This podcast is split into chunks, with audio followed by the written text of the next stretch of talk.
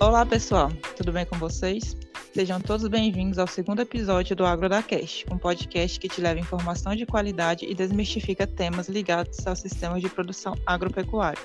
Eu sou Alice Fontoura. E eu sou Bruno Garcês, e o tema de hoje é o mercado dos produtos de origem animal no semiárido brasileiro. Mas antes, queremos te explicar um pouco sobre quais são os limites da região semiárida. É essa região que vamos falar muito durante os episódios do nosso podcast. E de explicar que ela não se limita apenas à região Nordeste.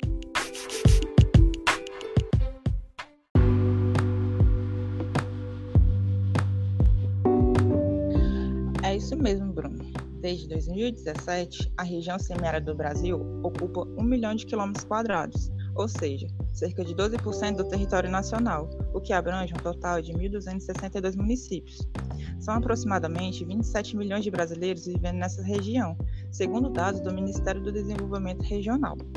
Um dos critérios para definir uma região como semiárida é a precipitação pluviométrica média anual, que deve ser igual ou menor a 800 milímetros. Nesse sentido, a maior parte do semiárido encontra-se no nordeste do país e se estende pelo norte de Minas Gerais e o Vale do Jequitinhonha, ocupando cerca de 18% do território desse estado. E falando em números, Alice, os estados com maior quantidade de municípios são a Bahia, com 278 municípios, Paraíba, com 194, Piauí, com 185, Ceará, abarcando 675 municípios, Rio Grande do Norte com 147 e Pernambuco com 123, além do Maranhão, que agora faz parte com alguns municípios. E lembrando que o semiárido está dividido em diversas regiões naturais, além da Caatinga. Tem sua Agreste, Sertão, Caribes Velhos, Serra, Seridó, Carrasco e Curimataú. E você sabia que a proteína animal, ou seja, carne, leite, ovos produzidos no semiárido, são super importantes para a economia da região? O semiárido brasileiro é conhecido pela pecuária a pasto em conjunto com a exploração agrícola de sequeiro. A atividade pecuária é considerada como uma das mais importantes para os agricultores familiares regionais, por ser fonte de renda e de alimentação no período da seca, já que os animais são mais resistentes do que as plantas.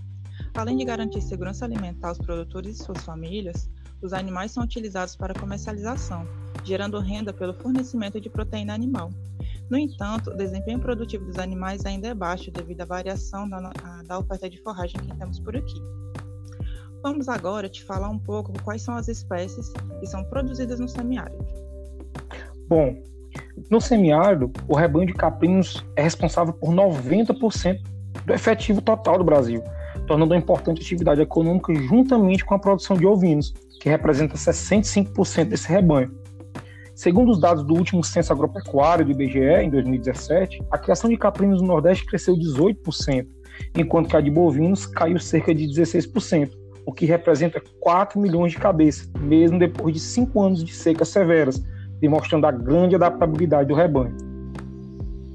E apesar do rebanho de caprinos ser de aproximadamente 8 milhões e o de ovinos 9 milhões, o rebanho bovino ainda é superior, com 28,6 milhões de cabeças, o que contribui para que o Brasil seja o principal produtor e fornecedor de carne bovina a nível mundial e com um dos menores custos de produção.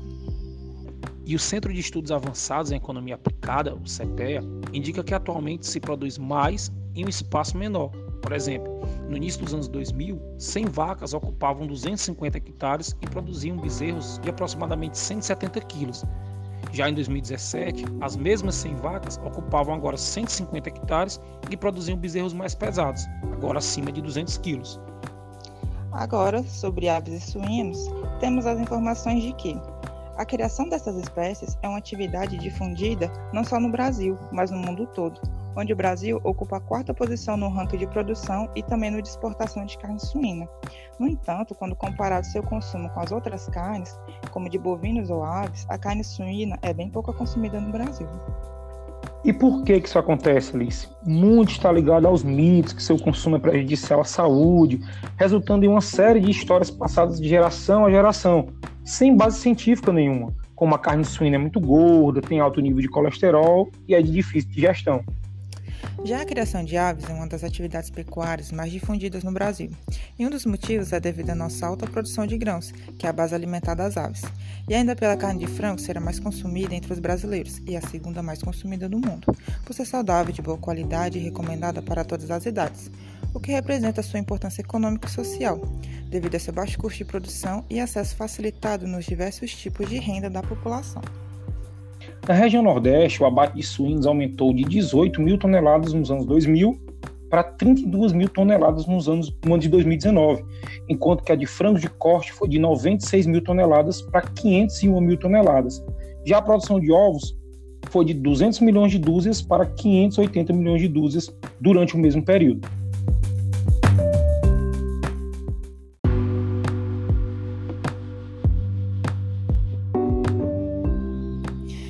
Ainda, Bruna, é super importante destacar que a pandemia do coronavírus impactou demais a produção de carne, tanto a nível regional como nacional. Tanto os produtores rurais quanto as agroindústrias foram desafiados a buscar alternativas para diminuir os efeitos da pandemia da Covid-19 em seus sistemas produtivos. Pois é, Alice, de acordo com o Centro de Inteligência e Mercado de Caprinos e Ovinos da Embrapa, não só as cooperativas e as associações foram afetadas, mas também os produtores não associados, que além de receberem um menor valor pelo produto, tiveram mais dificuldade de comercialização dos animais, devido à suspensão do comércio de animais em feiras livres e do mercado de exposições agropecuárias. Além disso, houve o comprometimento do abastecimento de churrascarias, bares, hotéis e, e restaurantes, impactando significativamente frigoríficos e abatedouros, que tiveram suas atividades paralisadas. No estado do Ceará, no município de Itauá, que fica localizado na região do Sertão dos Inhamuns, mesmo com os preços ainda estáveis, houve uma redução na comercialização dos animais e dos abates, que reduziram de quatro semanais para apenas dois. E não só no Sertão dos Inhamuns, na região do Sertão Central também. Em Quixadá, além da comercialização dos animais ter reduzido, o preço dos animais abatidos baixaram de 13 para 12 reais o quilo. Já em Pernambuco, a produção de leite sofreu impactos na sua produção média diária, o qual era destinado para a produção de queijo artesanal, e com o isolamento social e o baixo consumo, houve redução da produção, o que levou a muitos produtores a diminuir o fornecimento de ração do gado de leite e suspender as atividades por conta da fraca demanda. Mesmo nesse contexto, Bruno, o mercado da carne ele tende a crescer. Por exemplo, a produção de carne suína no Brasil deve crescer cerca de 4% devido ao retorno do consumo da carne suína pelos brasileiros e também pela demanda de exportação. E a produção de carne de frango deverá crescer cerca de 5,5%, atingindo 14 milhões e meio de toneladas. É muito, né, Alice? Então imagina o consumo. O consumo por pessoa está previsto em 47 quilos, ou seja, 4,4% a mais do que os 45 quilos do ano passado. Já a produção brasileira de ovos pode aumentar 5%, passando para 56,2 bilhões de unidades e pode alcançar um consumo de 265 unidades por pessoa durante o ano, ou seja, 6% a mais do que o previsto para 2020. Em relação à carne bovina, a produção deverá subir 1,7% em 2021, passando para cerca de 9 milhões de toneladas. Já para a produção de leite, o CPE indicou um aumento de 42,6% em janeiro, quando comparado com o mesmo período de 2020. Cenário positivo também para a ovinocultura, onde há uma possível melhora com a sustentação dos preços devido à recuperação da economia, o que favorece o aumento do consumo. Você tem ideia de como tem sido o período de pandemia para que a produção de alimentos não pare? Em tempos de pandemia, a atividade pecuária tem oferecido suporte aos agricultores que enfrentam dificuldades econômicas graves sem parar de fornecer alimentos de qualidade, como leite, carne, peixe e ovos. Ao contrário do que muitas pessoas acreditam, a criação de animais de produção como bovinos, ovinos, caprinos, aves e suínos é segura e não, e não propaga doença. Além disso, estudos apontam que a maioria dessas doenças são causadas por animais silvestres. As falsas notícias que propagam que a produção agropecuária atual pode ser fonte de contaminação e transmissão de doenças desconhecem o gerenciamento de doenças que são transmissíveis dos animais aos humanos, e cada país deve obedecer para que essas doenças não avancem as fronteiras.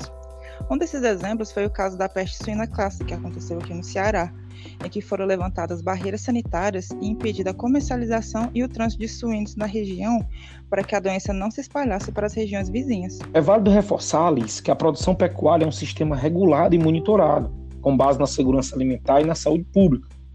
A Organização das Nações Unidas para a Alimentação e Agricultura, FAO, tem um programa chamado Uma Saúde, que recomenda a integração entre saúde humana, ambiental e animal, objetivando alcançar bons resultados.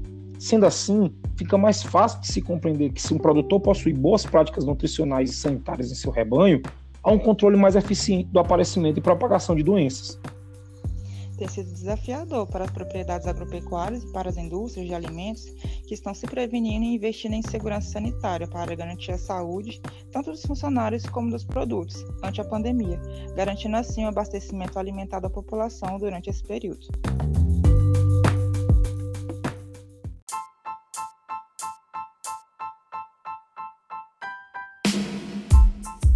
Bom, pessoal, esse foi o tema do episódio de hoje. Foi um pouco extenso, né?